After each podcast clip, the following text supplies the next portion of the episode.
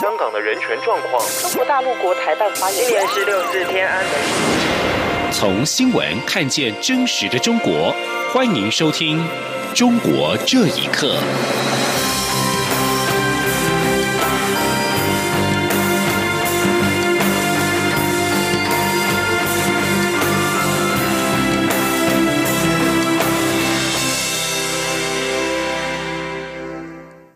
各位好，欢迎收听《中国这一刻》。针对十五个友邦的邦交动态，外交部长吴钊燮今天在立法院外交委员会的时候表示，虽然中国透过很多的动作想动摇我友邦，但是目前都没有任何的波折，也没有需要担心的状况，看起来都还蛮稳固的。不过，不排除中国在这波疫情过后会加强对台湾的外交打压力道。记者王兆坤的报道。外交部长吴钊燮在立法院答询表示，十五个友邦除教廷外，目前邦交没有特殊需要去关注。而教廷外长日前与中国外长在德国的会谈，其实也没有触及外交议题。台泛关系现在看起来也没有需要担心之处。吴钊燮说。目前这个十五个邦交国关系啊都没有任何的这种波折啊，目前都没有这种啊让我们担心的这个状况。美国联邦众议院院会日前表决通过台北法案，对于后续的参院审议与签署等行政流程，吴钊燮评估应该没有问题。我方推动参与世卫组织及世卫大会频频受阻，有立委建议不如邀请世卫组织会员国来台开会。吴钊燮回应指出，这个建议很好，相关部门会思考将理念相近国家卫生部门主要官员邀来台湾。他说：“啊，全世界都看到了，我们台湾应该是做的最好的一个国家。那这个是一个非常好的基础，让我们去邀请其他国家的这些机关，或者是说啊卫生部门的人员到台湾来，跟台湾来进行沟通，来取代世界卫生组织的这个啊他们没有办法去达到的这种功能。”至于目前推动参与进度，吴钊燮表示，除我方付出很多心力争取参与外，与理念相近国家的资商也越来越密切，支持力道越来越大，所以可以说，今年推动的感觉是比以往更近一点。中央广播电台记者王兆坤台北采访报道。加拿大达尔豪斯大学在日前举办了香港和新疆人权座谈会，希望加拿大社会持续关注中国的人权问题。而议会学者更呼吁加拿大政府千万不要因为贪图中国经济利益或惧怕中国威胁恐吓而对北京当局低头。请听以下的报道。加拿大达尔豪斯大学穆斯林学生会日前邀请前加拿大维吾尔人协会主席马西莫夫以及加拿大哈里法斯伊斯兰发展中心主席乌拉汉和参与香港抗争活动的罗兰，在座谈会上分享新疆人权遭迫害以及香港反送中运动带来的醒思。乌拉汉以上百张照片说明新疆维吾尔人遭受的困境，他们不能有自己的宗教信仰，不能遵循自己的生活习惯，许多人被抓进集中营内接受所谓的再教育，本质上就是一种种族灭绝、文化清洗活动。乌拉汉说。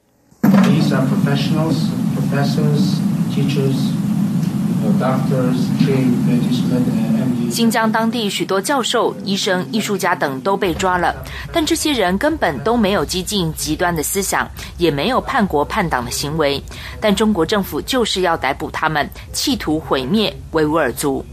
马西莫夫指出，加拿大维吾尔人都感到焦虑与痛心，因为他们在中国的亲友已经失联两三年，根本不知道当地的情况如何。中国如今仗着自己庞大的经济实力，迫使世界各国不要碰触中国的人权问题。就像加拿大逮捕了中国华为公司财务长孟晚舟后，中国采取了报复行动。马西莫夫说：“中国如此行径，应该让加拿大政府和民众更有警觉，千万不要与虎谋皮。”他也提到，中国监控的手段非常可怕，千万不能让华为参与加拿大的五 G 建设。而参与香港示威抗议、争取民主自由的罗兰说。香港的示威抗议起源于二零一九年的三月，当时香港政府修改引渡条例，嫌疑犯将可被送到中国审判，因此三月底开始了一场游行活动，接着抗议活动进入高潮。只不过伴随而来的是警方加强镇压，许多人莫名的死亡，而一些亲中媒体的报道让外界无法得知真实情况。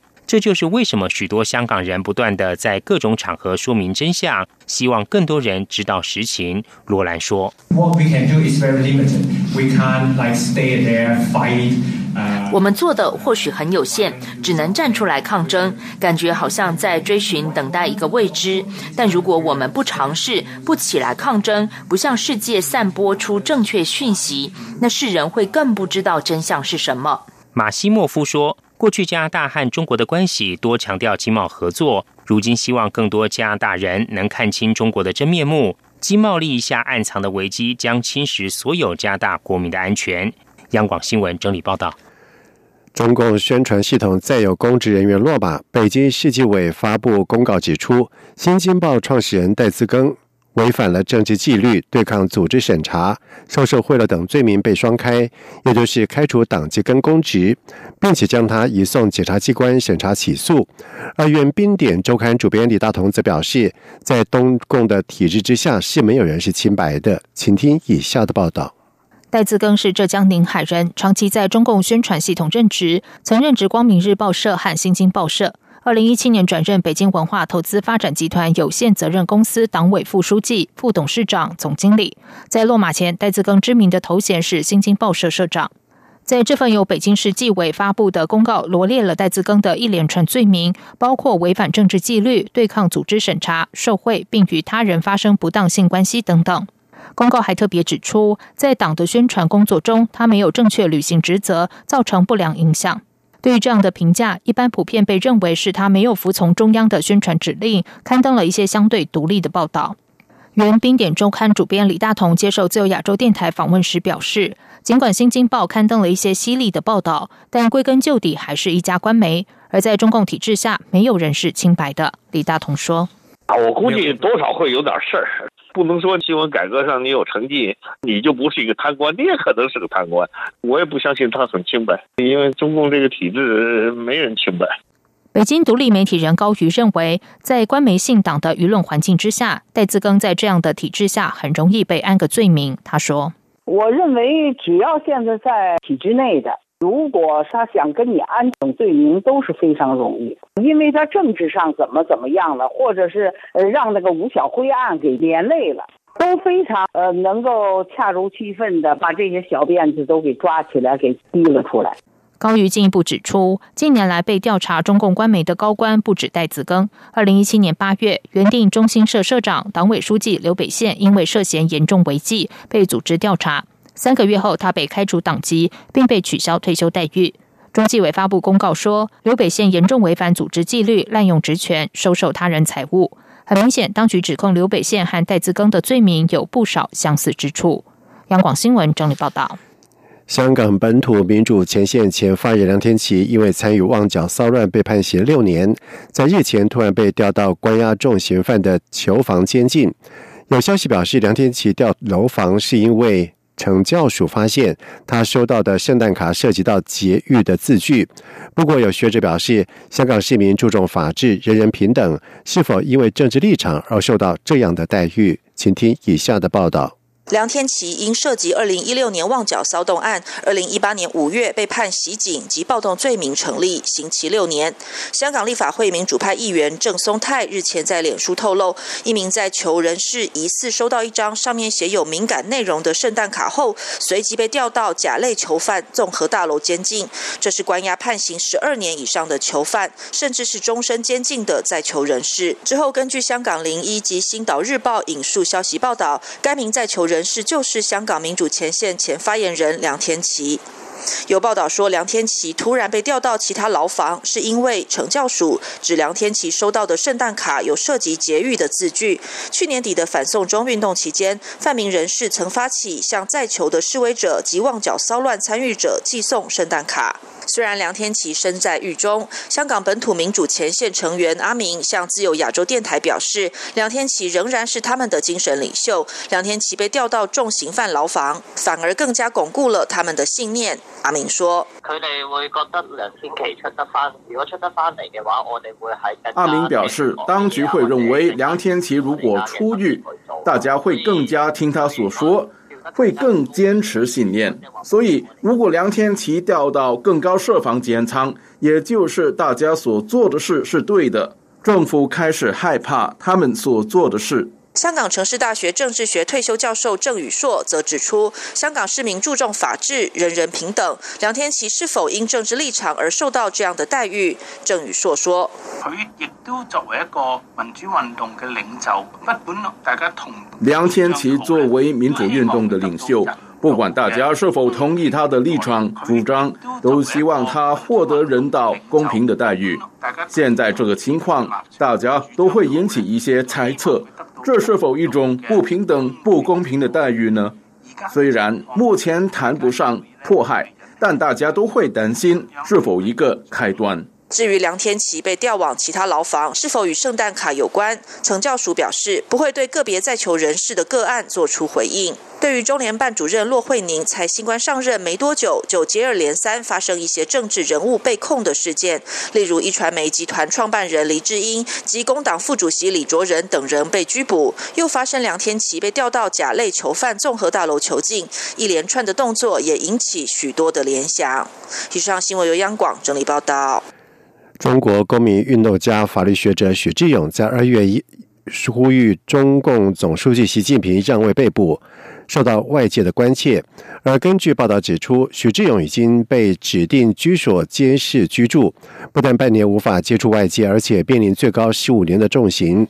中国维权人士胡佳则是表示，中国将会以煽动颠覆国家政权罪重判许志勇，刑期可能会长达八年。理由是许志勇二零一七年七月出狱之后，仍持续在中国境内推动新公民运动。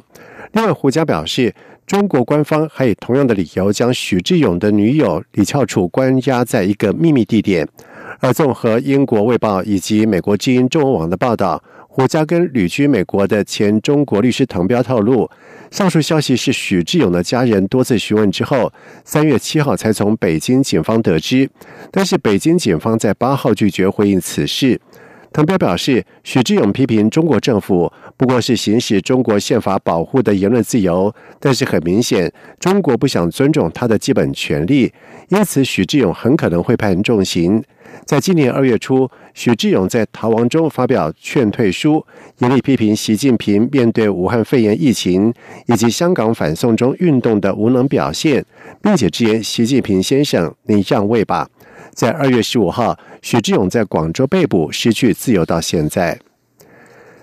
中国官方虽然强调要照顾参与防疫的人员，但是两名参与新建武汉火神山医院的工人，在返回湖北省浠水县的老家隔离之后，每人却被收取人民币两千一百元的隔离费。而官方事后除了向两人道歉之外，当地的副镇长更被免职。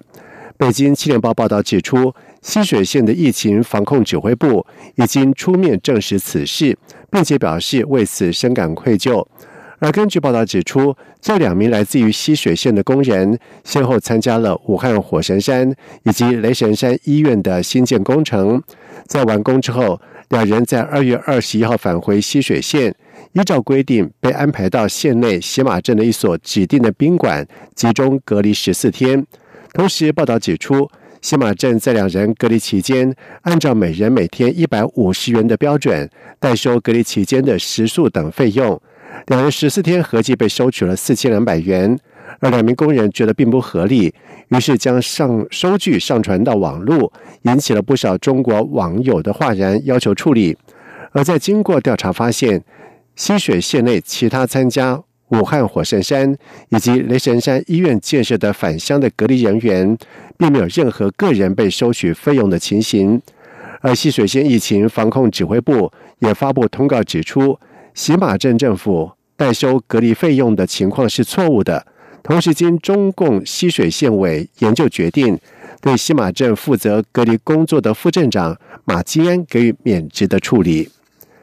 根据项调查显示，在去年香港爆发反送中运动，令当地学生到台湾升学的意愿增加；相反，到中国大陆升学的意愿有下降的趋势。教育团体学友社在早前访问了一千三百名本届文凭考试生，询问他们在考试之后到大陆或台湾升学的意愿，而其中只有百分之十五考试要到大陆升学，比去年下跌了五个百分点。以上中国这一刻，谢谢收听。这里。